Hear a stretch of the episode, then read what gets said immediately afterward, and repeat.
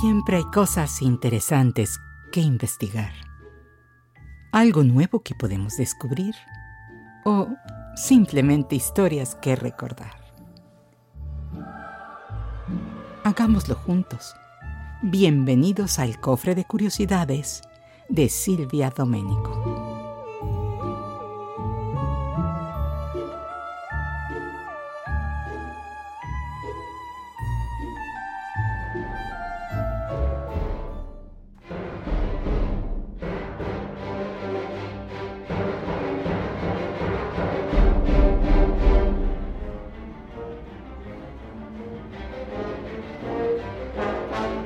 ¿Qué harías si tuvieras que transmitir un mensaje importante a otra persona, pero no quisieras que nadie se enterara de su contenido? Probablemente pensarías en crear un código para que solo los interesados pudieran entenderlo. De esta forma estarías usando la criptografía, disciplina que se dedica al estudio de la escritura secreta. Esta escritura puede utilizarse en la forma de código o de cifrado. En un código sustituimos cada palabra completa o frase por otra palabra, otra frase o un símbolo. Por ejemplo, águila puede significar presidente. Así podríamos decir, el águila está aterrizando o el código numérico utilizado por la policía donde quizás 10.4 eh, es mensaje recibido o 10.31 delito en curso. Para utilizar un código, por supuesto que necesitamos contar con el libro de códigos para poder conocer el significado. Otra forma de escritura secreta es el cifrado, que consiste en cambiar o mezclar cada letra en el mensaje. Un ejemplo sería que la A significará F.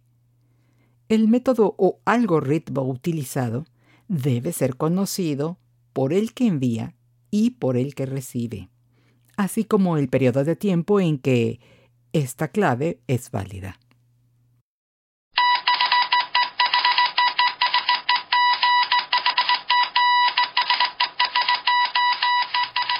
Curiosamente, el famoso código Morse es en realidad un cifrado que puede ser enviado como texto escrito, sonoro o mediante luz, donde cada letra, número o símbolo se sustituye por una serie de puntos y líneas. A diferencia de otros cifrados, el invento de Samuel Morse no fue utilizado para esconder secretos, sino como medio de comunicación para enviar mensajes telegráficos a largas distancias. Este tipo de cifrado es conocido como sustitución monoalfabética, en donde cambiamos una letra por otra. Julio César utilizó este sistema para esconder sus mensajes militares, por medio de desplazar las letras a la derecha o izquierda en un número específico de veces. También María Estuardo, reina de Escocia, utilizó un cifrado monoalfabético bastante efectivo cuando conspiró contra la vida de la reina de Inglaterra Elizabeth I. Bueno, fue efectivo hasta que se descifró y los mensajes sirvieron de evidencia para sentenciar a muerte a María Estuardo.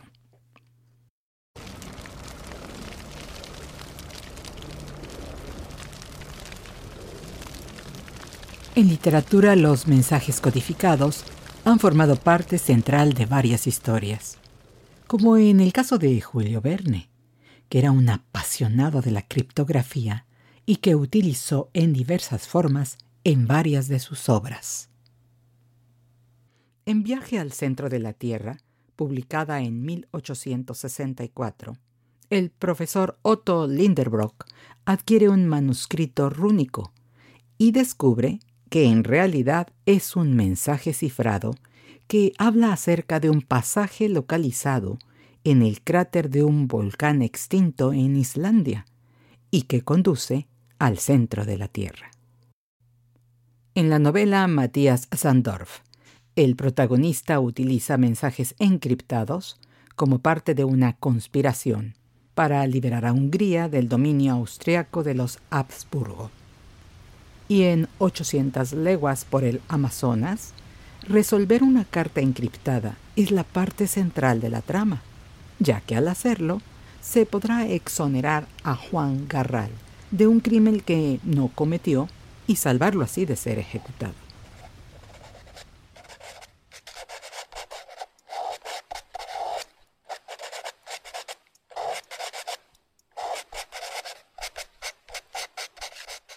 También, Sir Arthur Conan Doyle se interesó por la criptografía y la utilizó en su cuento La aventura de los bailarines, publicado en 1903, donde una mujer recién casada llamada Elsie empieza a recibir mensajes con siluetas de hombres en diferentes posiciones.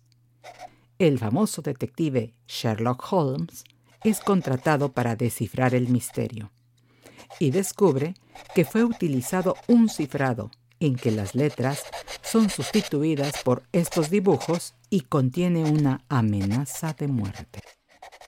Otro tipo de cifradores son los de transposición, donde las letras son reacomodadas de acuerdo con una clave determinada. Por ejemplo, leer un mensaje al revés o saltar cierto número de letras como es el caso del escítala, que fue utilizado por los espartanos en el siglo V a.C. y consistía en un cilindro con una tira de papiro enrollada en espiral, donde escribían el texto, el cual después de ser desenrollado era enviado. Solamente quien tuviera otro cilindro exactamente con las mismas dimensiones podría descifrar el mensaje.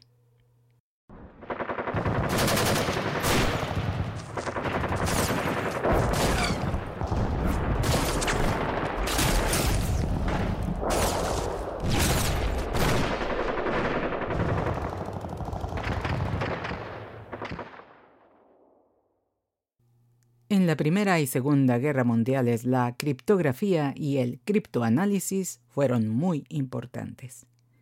En 1917 ocurrió un incidente relacionado con un mensaje decodificado que puede haber determinado la declaración de guerra de Estados Unidos contra Alemania.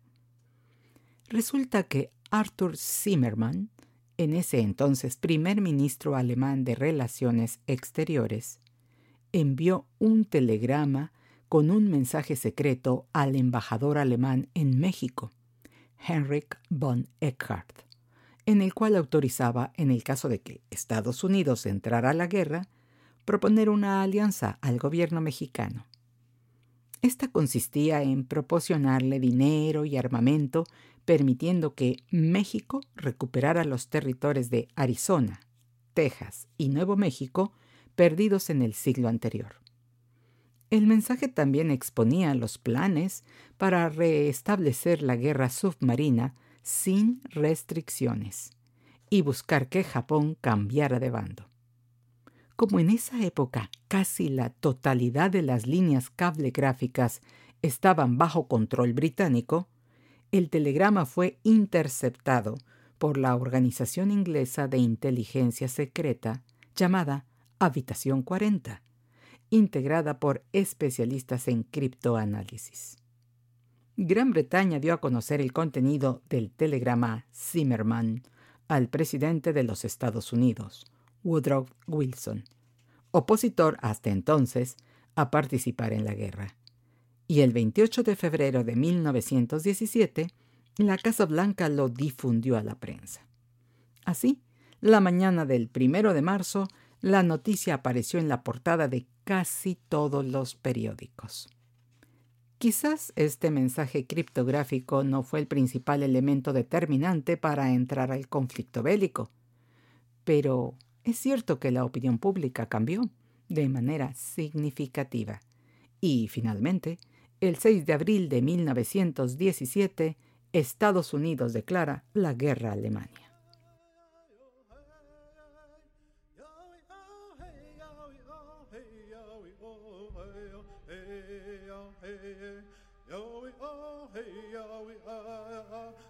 Durante la Primera Guerra Mundial, también se utilizó un nuevo y peculiar sistema para codificar mensajes. Se trataba de transmisiones orales, cambiando palabras o frases por otras. Por ejemplo, los números eran transmitidos refiriéndose a granos de maíz o ametralladora era mencionada como pistola pequeña disparando rápido. Esta peculiar codificación fue realizada por un grupo de 19 soldados de la tribu indígena norteamericana Choctaw, que se comunicaban en su idioma mediante teléfonos localizados en puntos estratégicos de los campos militares aliados, transmitiendo así los mensajes codificados. Posteriormente, durante la Segunda Guerra Mundial, otras tribus como los navajos, los cherokees y los comanches, entre otros, usarían su lenguaje para transmitir mensajes codificados, los cuales se cree que nunca fueron descifrados por los enemigos.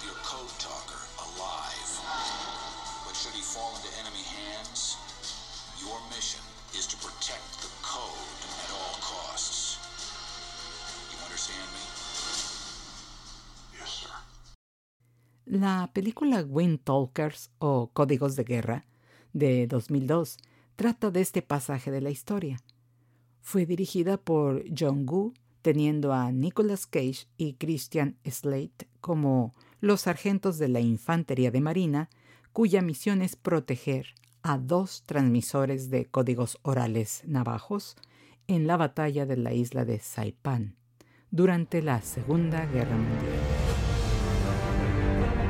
Professor Langdon, the chief of police would like your assistance. I'm not sure how much help I'm going to be here. En el año 2003, el escritor Dan Brown, en su novela El Código da Vinci, explica mediante su personaje principal, el profesor de la Universidad de Harvard, Robert Langdon, experto en simbología, el uso de diferentes métodos reales de cifrado. Brown además ideó la palabra cryptex, combinando los vocablos criptología y códice.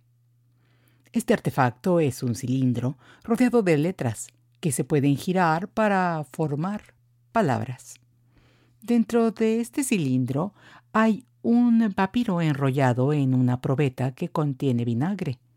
Y si se utilizara la combinación inadecuada de letras, el recipiente de cristal se rompería y el mensaje sería destruido casi instantáneamente.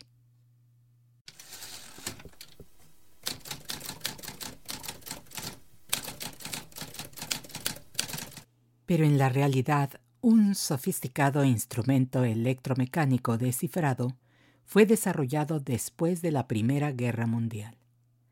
Se trató de la máquina llamada Enigma, utilizada en un principio para encriptar secretos comerciales. Sin embargo, su más famoso uso fue militar, en la Alemania nazi, durante la Segunda Guerra Mundial. Físicamente era parecida a una máquina de escribir, pero como medida adicional de seguridad, se utilizaba un doble encriptado. Primero, sustituyendo el mensaje original por palabras en código, y luego se cifraba con cada golpe a una letra del teclado que reemplazaba otra letra determinada que se iluminaba en una pantalla. El complicado sistema incluía rotores que cambiaban cada vez, creándose así un enorme número de probabilidades. Los servicios militares alemanes estaban seguros de que Enigma era indescifrable.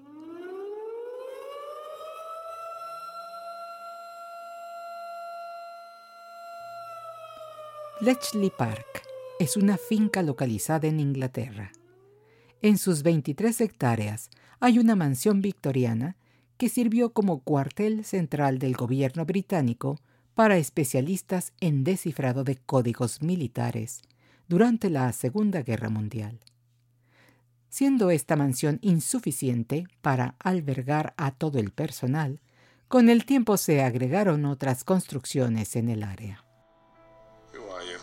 Alan Turing, one of the best mathematicians in the world. Welcome to Enigma. It's the greatest encryption device in history. The Germans use it for all major communications. Uh, 159 million, million, million possible settings. It's unbreakable. Let me try, and we'll know for sure.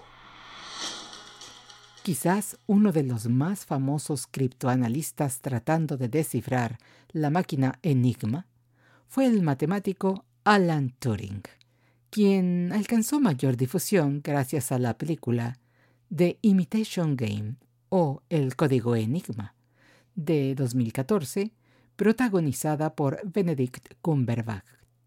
Pero cerca de 10.000 personas trabajaron en Bletchley Park y 75% del personal fueron mujeres. El grupo que trabajó con Turing tuvo acceso a algunos libros de códigos alemanes y pudieron crear una máquina llamada La Bomba, que sirvió para lograr descifrar a Enigma. Otros participantes en este logro fueron Gordon Welkman, Hugh Alexander y Joan Clark.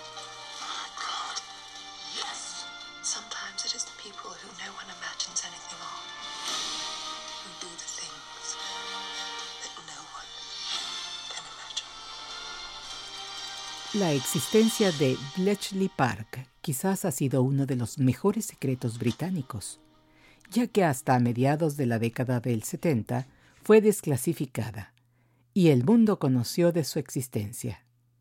Ninguno del personal que trabajó ahí podía revelar dónde se localizaba y qué actividad desarrolló.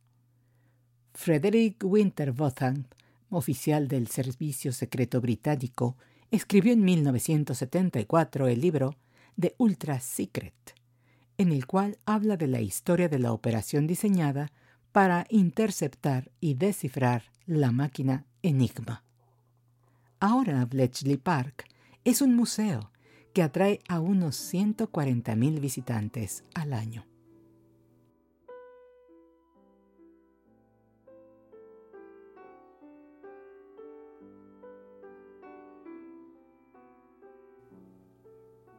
Antes de despedirnos, te contaré de una noticia que llamó mi atención en diciembre de 2020 y que hablaba del descifrado de un código después de 51 años. En ella se da cuenta de que un equipo de tres descifradores aficionados de códigos de Estados Unidos, Bélgica y Australia finalmente resolvió un criptograma enviado por el llamado asesino del zodiaco al periódico californiano San Francisco Chronicle en 1969. Este asesino serial solía mandar cartas a los periódicos e incluyó varios mensajes cifrados en ellas. En estas misivas dijo cometer 37 crímenes, aunque el FBI solo le atribuye siete víctimas, dos de las cuales sobrevivieron. Varias películas se han realizado basadas en este criminal, cuya identidad aún no ha podido ser descubierta. Entre ellas se encuentran Harry el Sucio, de 1971, protagonizada por Clint Eastwood, y la película Zodíaco, de 2007, dirigida por David Fincher, protagonizada por Robert Downey Jr., Jake Gyllenhaal y Mark Ruffalo. El guion está basado en el libro del mismo nombre de 1986, escrito por Robert Graysmith, quien trabajó en el periódico San Francisco Chronicle durante la época del asesino del zodiaco. Pues hasta aquí es todo por hoy, y si te gustó este programa, por favor, suscríbete. Y nos vemos la semana próxima. Gracias por escucharme.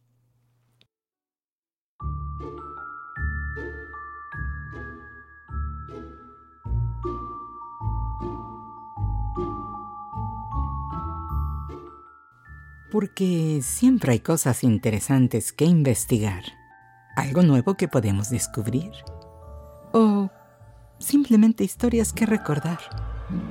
Gracias por acompañarme en el cofre de curiosidades de Silvia Domenico. Recuerda, expande tu conocimiento, sé curioso y hasta la próxima.